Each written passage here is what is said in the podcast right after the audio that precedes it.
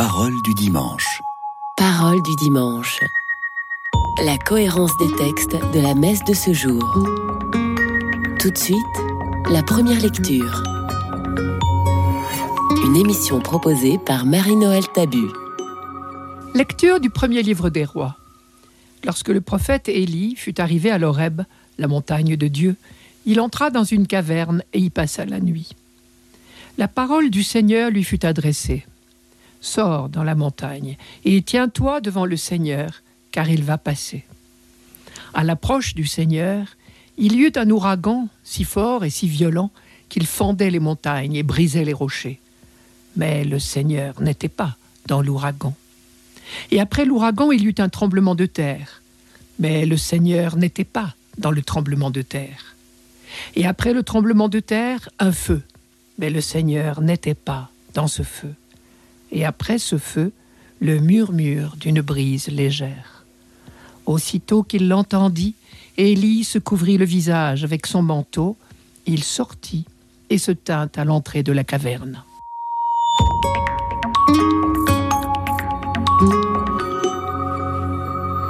Ce récit est celui de la grande découverte d'Élie, le jour où il a compris qu'il s'était lourdement trompé sur Dieu. Je m'explique. Tout avait commencé par l'idolâtrie de la reine Jézabel. Nous sommes à Samarie, capitale du royaume du Nord, au IXe siècle avant Jésus-Christ. Le roi Akab, qui a régné à Samarie de 875 à 853, avait épousé une princesse païenne, Jézabel, fille du roi de Sidon. Celle-ci, comme tout son peuple, pratiquait le culte des Baals. En entrant à la cour de Samarie, elle aurait dû abandonner sa religion, car le roi d'Israël se devait de proscrire de son royaume toute idolâtrie, car l'alliance avec le Dieu un était exclusive de tout autre. C'était le sens du tout premier commandement donné par Dieu au Sinaï, Tu n'auras pas d'autre Dieu que moi. Mais bien au contraire, Jézabel avait introduit à la cour de Samarie de nombreux prêtres de Baal. 400 prêtres de ce culte idolâtre paradaient au palais, et prétendait désormais que Baal est le vrai Dieu de la fertilité, de la pluie, de la foudre et du vent. Quant au roi Akab, trop faible, il laissait faire. C'était la honte pour le prophète et les fidèles du Seigneur. Alors Élie s'était dressé pour défendre l'honneur de son Dieu face à la paganisation croissante. Il s'était fait le champion de l'alliance. D'emblée, il s'était situé comme le représentant du Dieu d'Israël combien plus puissant que Baal. Inexorablement, les relations entre le prophète et la reine étaient devenues un concours de puissance entre le Dieu d'Israël et le Baal de Jézabel. Mon Dieu à moi est le plus fort, était leur refrain commun. Élie s'était placé sur le terrain même de l'idole des Cananéens.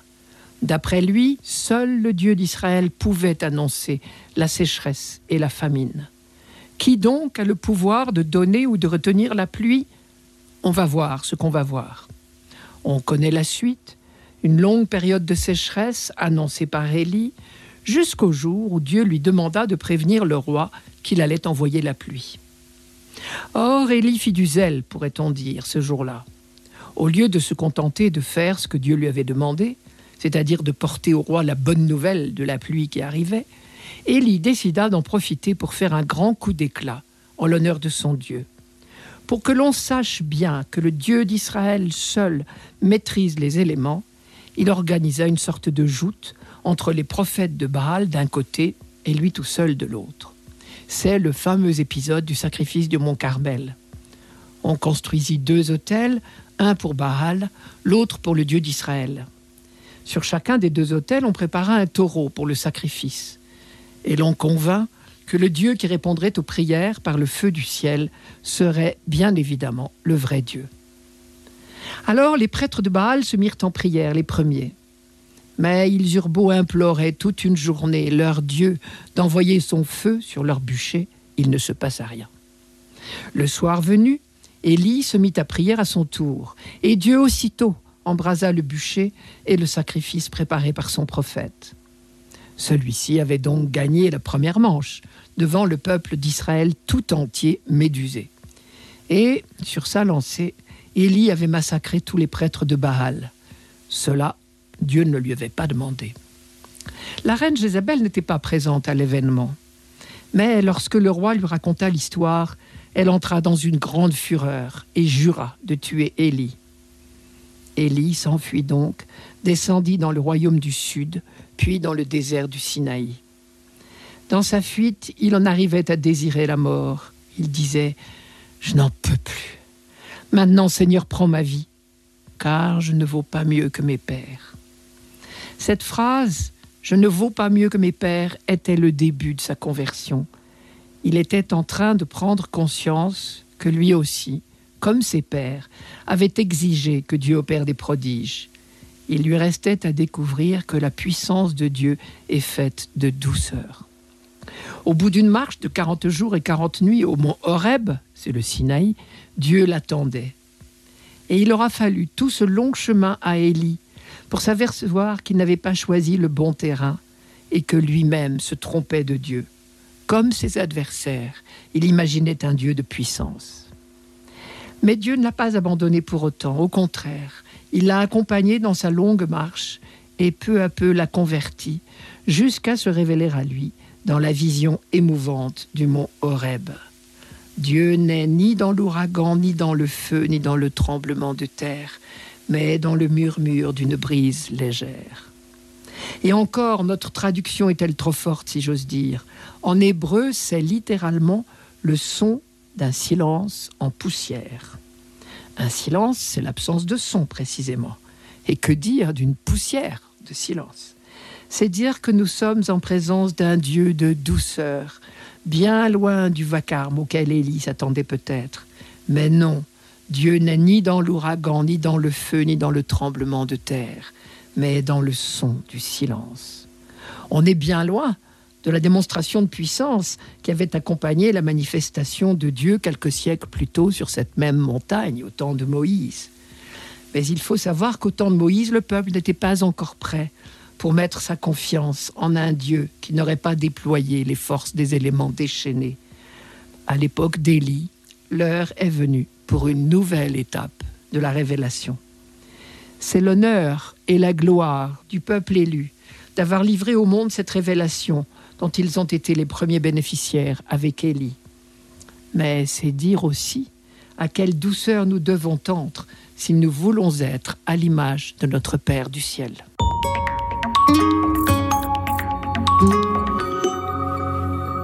Radio Notre-Dame. Parole du dimanche.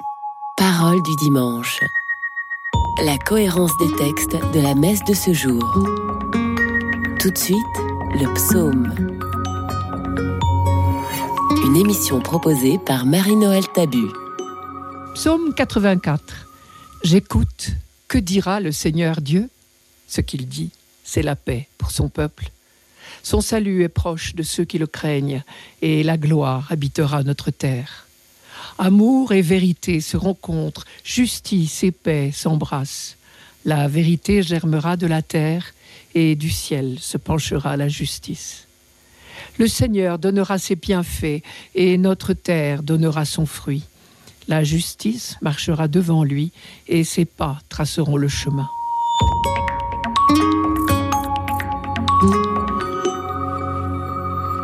Le psaume 84 a été écrit après le retour d'exil du peuple d'Israël. Ce retour tant attendu, tant espéré.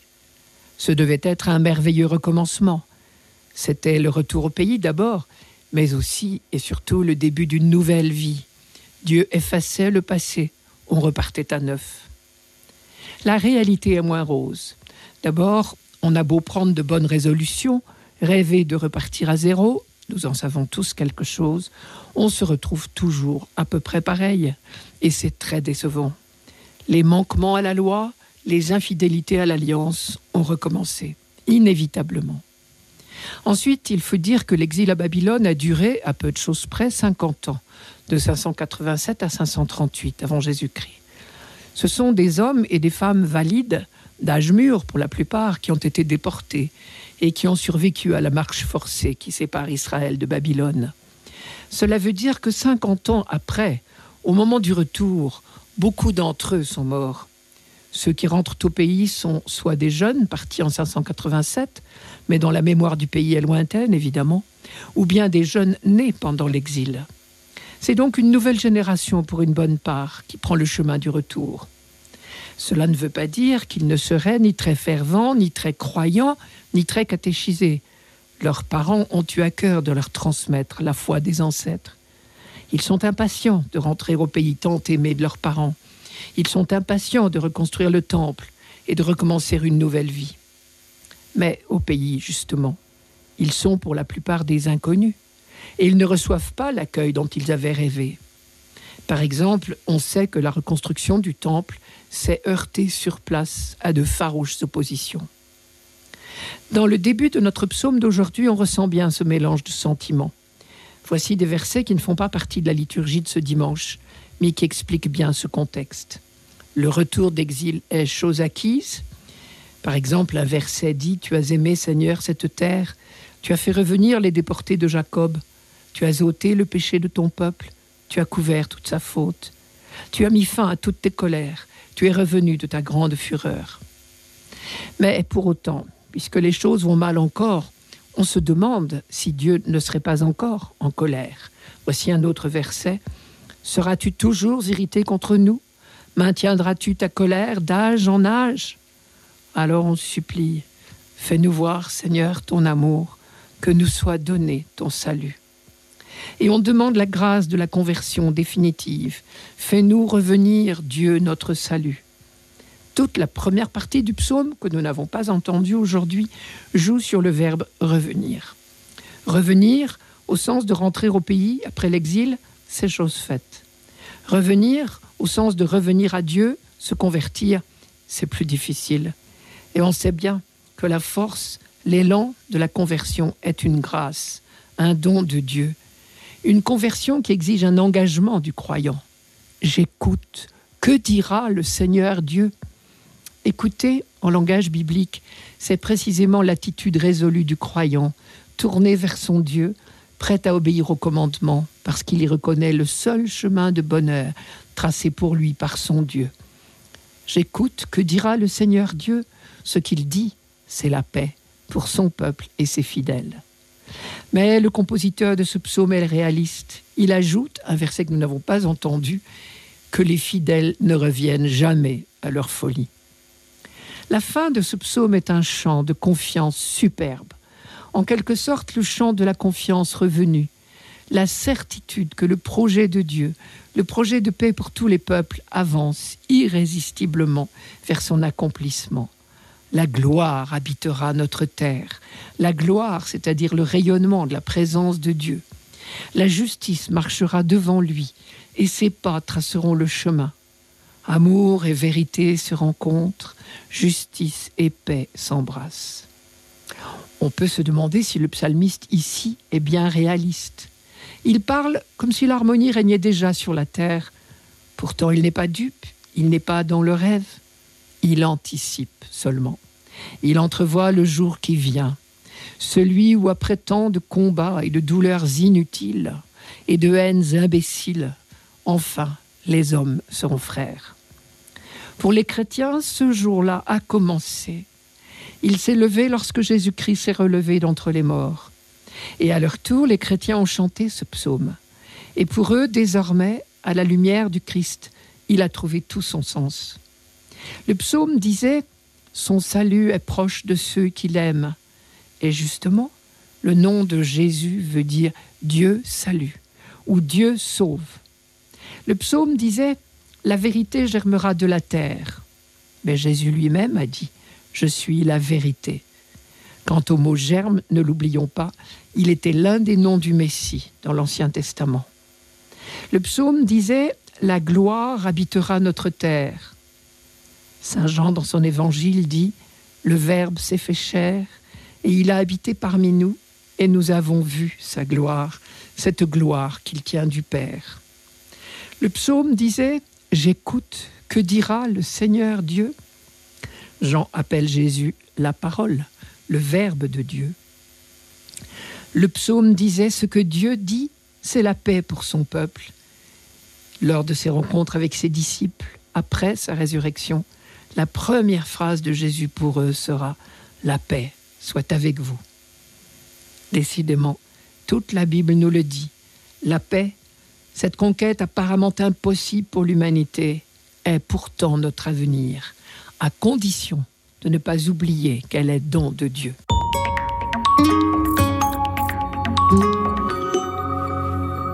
Radio Notre-Dame. Parole du dimanche. Parole du dimanche. La cohérence des textes de la messe de ce jour. Tout de suite, la deuxième lecture. Une émission proposée par Marie-Noël Tabu. Lecture de la lettre de l'apôtre Paul aux Romains. Frères, j'affirme ceci dans le Christ, car c'est la vérité, je ne mens pas, et ma conscience m'en rend témoignage dans l'Esprit Saint. J'ai dans le cœur une grande tristesse, une douleur incessante. Pour les Juifs, mes frères de race, je souhaiterais même être maudit, séparé du Christ.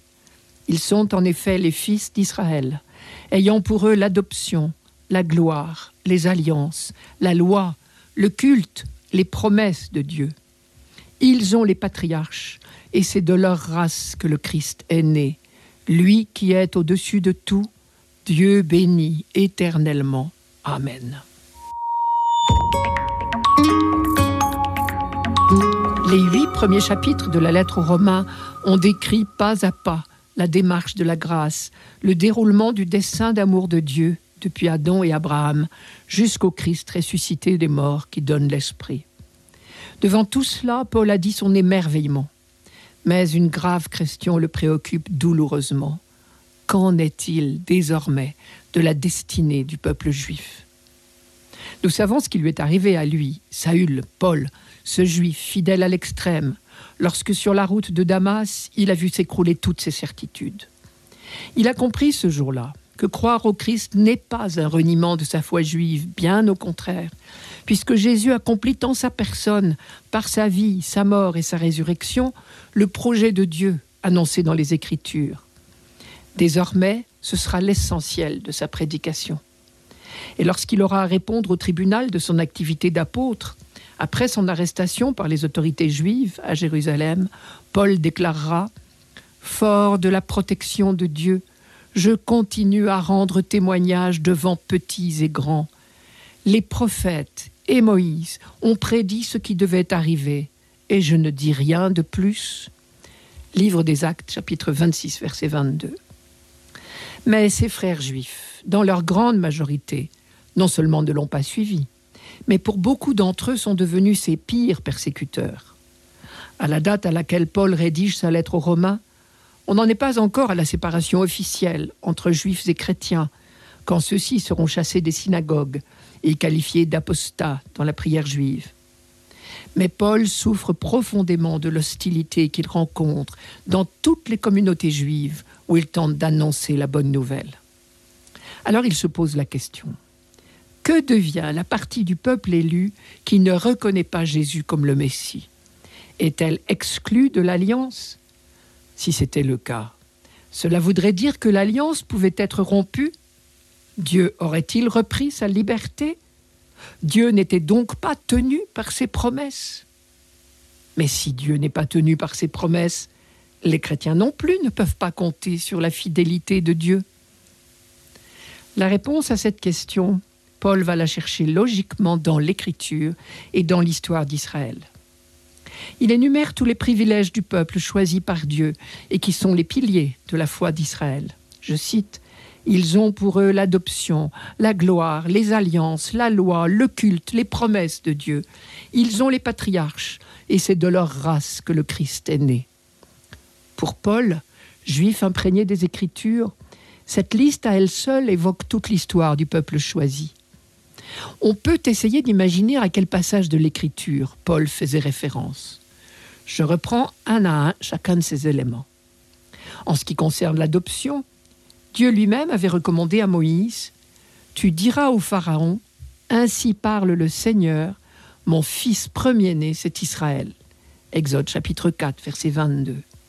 Et Osée, méditant la longue aventure de l'Exode, disait en écho Quand Israël était jeune, je l'ai aimé, et d'Égypte j'ai appelé mon fils, dit Dieu. Osée chapitre 11, verset 1. Paul pensait peut-être également au Deutéronome. Vous êtes des fils pour le Seigneur votre Dieu. Deutéronome chapitre 14, verset 1. La gloire de Dieu, c'est le rayonnement de sa présence. Or Israël a bénéficié de plusieurs manifestations de Dieu. Ce fut le cas dans la grande manifestation, dans l'orage et le feu au mont Sinaï, que j'ai rappelé à propos de la première lecture. Ce fut le cas également lorsque la présence de Dieu se manifesta au-dessus de la tente de la rencontre qui venait d'être dressée pour abriter l'arche d'alliance. Je cite, La nuée couvrit la tente de la rencontre et la gloire du Seigneur remplit la demeure. C'est dans le livre de l'Exode chapitre 40, verset 34. Et Dieu gratifia encore Salomon d'une manifestation semblable au moment de la dédicace du temple qui venait d'être construit. C'est au premier livre des rois, chapitre 8, versets 10 et 11. Autre privilège dont Israël pouvait être fier, cette alliance même, reconduite d'âge en âge. Tout avait commencé avec Abraham, puis Isaac, puis Jacob. Et au Sinaï, Dieu avait promis à son peuple vous serez ma part personnelle parmi tous les peuples. Exode chapitre 19, verset 5. Et c'est bien envers le peuple, et non pas seulement envers Moïse, qu'il s'était engagé. La loi que Dieu avait donnée à ce moment-là à son peuple était comprise comme une preuve de sa sollicitude, de sa volonté de faire grandir son peuple dans la paix et la liberté. Au pied du Sinaï, le peuple avait promis tout ce que le Seigneur a dit nous le mettrons en pratique. Et si l'on pratiquait si volontiers le culte, c'est parce que toute célébration était vécue comme une rencontre entre Dieu et son peuple pour le renouvellement de cette alliance. En attendant le jour béni où toutes les promesses de bonheur faites par Dieu seraient enfin accomplies avec la venue du Messie. Et voilà que le Messie était venu, et que son peuple, dans sa grande majorité, l'avait méconnu, pire, éliminé on comprend à quel point la question était douloureuse pour Paul, lui qui avait eu aussi sa période de refus. Mais c'est dans sa foi et dans l'écriture qu'il a trouvé la réponse. La longue énumération que nous venons de faire avec lui dicte la solution. Non, il est impossible que Dieu oublie son peuple, lui-même l'a promis. La femme oublie-t-elle de montrer sa, tendresse à l'enfant de sa chair? Même si celle-là oubliait moi, je n'oublierai pas Isaïe chapitre 49, verset 15. Oui, c'est sûr, d'une manière mystérieuse pour nous, mais de manière certaine, Israël reste aujourd'hui encore le peuple élu. L'argument décisif, Paul l'a écrit à Timothée. Dieu reste fidèle car il ne peut pas se renier lui-même.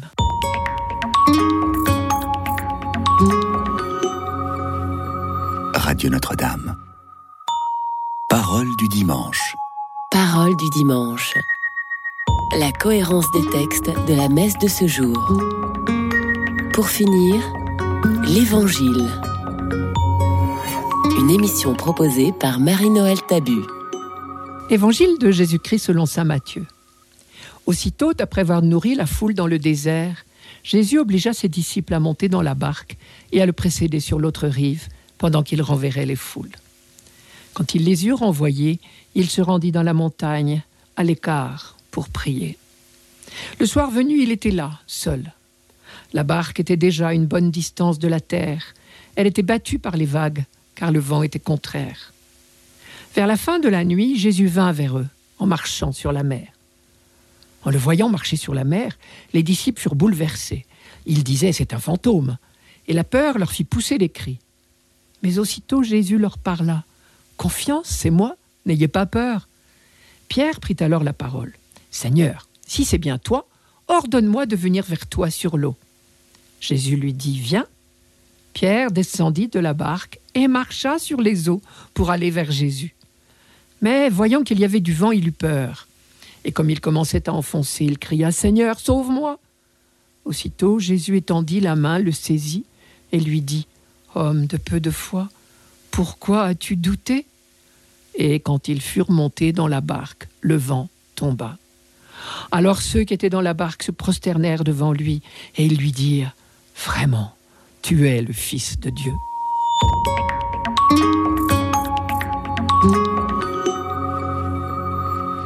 Ceci se passe tout de suite après la multiplication des pains. Les disciples ont eu tout juste le temps de ramasser les douze corbeilles de ce qui restait après que toute la foule ait été rassasiée. Et Jésus, nous dit Matthieu, les oblige aussitôt à quitter les lieux. On peut se demander pourquoi. Il y a peut-être deux raisons à cela. Première raison, l'urgence de la mission. Il n'y a pas de temps à perdre. Mais il y a plus grave peut-être. Matthieu, dans l'épisode des tentations, nous dit bien que Jésus a dû résister à la tentation du succès. Quand le tentateur lui avait suggéré de changer des pierres en pain pour assouvir sa propre faim, Jésus avait refusé. Ici, il venait de multiplier les pains pour servir son peuple. Mais la deuxième tentation se profilait peut-être à l'horizon. Jette-toi du haut du temple pour faire un grand coup d'éclat, avait suggéré le tentateur. Et là encore, Jésus avait su résister. Mais ici, au bord du lac, après l'impressionnant miracle des pains pour une foule nombreuse, peut-être Jésus a-t-il craint pour lui-même ou pour ses disciples le risque de céder au spectaculaire. Si c'est le cas, on comprend d'autant mieux le désir de Jésus de se ressourcer dans la prière. Quand il eut renvoyé les foules, nous dit Matthieu, il se rendit dans la montagne, à l'écart, pour prier. Le soir venu, il était là, seul. Je crois que Jésus était en dialogue permanent avec son Père, mais peut-être parfois ressentait-il le besoin de silence pour être plus disponible à l'esprit qui lui soufflait la direction à prendre. Regardons ce qui se passe dans la barque maintenant. Elle était battue par les vagues, paraît-il, car le vent était contraire. Pierre et ses compagnons étaient des habitués du lac de Tibériade. Il ne semble pas qu'ils aient été pris de panique devant le gros temps. Les choses ont changé quand ils ont vu quelqu'un s'approcher de la barque en marchant sur les vagues. Cette fois, ils ont eu peur, le prenant pour un fantôme. Ils se sont mis à crier. Alors a retenti cette voix bien connue, inimitable, comme toute voix amie, et elle disait Confiance, c'est moi, n'ayez pas peur. Des mots déjà entendus, des mots d'apaisement. Toute peur cessante, Pierre s'est lancé. Seigneur, si c'est bien toi, ordonne-moi de venir vers toi sur l'eau. Le même qui avait peur l'instant d'avant est prêt à tout parce qu'il a entendu la voix. On connaît la suite. Jésus, répondant à l'élan de son disciple, a simplement dit Viens. Et Pierre, aussi incroyable que cela puisse paraître, Pierre a su marcher sur l'eau. Pourquoi a-t-il regardé ailleurs? Il a vu le vent et il a pris peur. Alors il a commencé à couler. Matthieu ne peut pas mieux décrire la condition de tout disciple, faite d'élan sincère et de fragilité. L'esprit est ardent, mais la chair est faible, disait Jésus. Pourtant, si Jésus a dit Viens, c'est parce que cela était possible, avec son aide, bien sûr. Mais il ne fallait pas regarder ailleurs et s'inquiéter de la puissance du vent. Les disciples avaient déjà vécu l'épisode de la tempête apaisée, pourtant. Belle leçon là encore. Nous ne sommes jamais à l'abri d'une nouvelle reculade. Celui qui se croit le mieux assuré peut encore perdre pied, comme Pierre ici. Comme Pierre encore, quelques années plus tard ou quelques mois plus tard, lors de la Passion. C'est lui qui aura le plus bel élan. Même s'il faut que je meure avec toi, non, je ne te renierai pas. Et c'est le même qui, cette nuit-là, précisément, reniera son maître par trois fois. Je reviens sur le lac. Pierre donc prend peur et s'enfonce. Son seul tort est d'avoir regardé ailleurs, le vent trop fort. S'il n'avait pas détaché les yeux de Jésus, il aurait pu se maintenir. Retenons la leçon, ne regardons pas ailleurs. Mais il a eu alors le seul bon réflexe dans ces cas-là, il a appelé Jésus au secours. Seigneur, sauve-moi. Nos fragilités ont ceci de bon qu'elles nous inspirent la prière, à laquelle le Seigneur ne résiste jamais, l'appel au secours. Aussitôt Jésus étendit la main, le saisit, dit Matthieu. Voilà Pierre en sûreté. Mais Jésus continue. Homme de peu de foi, pourquoi as-tu douté? Pourquoi attendre de sentir la main de Jésus sur lui pour faire confiance? Jésus n'était-il pas déjà avec eux? N'avait-il pas dit lui-même Viens Pourquoi douter qu'il nous donnera les moyens d'y arriver? Alors Jésus et Pierre sont montés à bord, et le vent est tombé. La paix revenue, tous se prosternent. Dans la voix de Jésus, dans ses gestes, ils viennent de reconnaître celui qui apporte la paix au monde. Vraiment, tu es le Fils de Dieu. Il y aura encore dans la vie des disciples, dans la nôtre, d'autres élans, d'autres reniements. Mais il suffira alors de dire humblement Seigneur, sauve-moi, pour que nous rencontrions sa main tendue. C'était Parole du dimanche, une émission présentée par Marie-Noël Tabu. Rendez-vous dimanche prochain.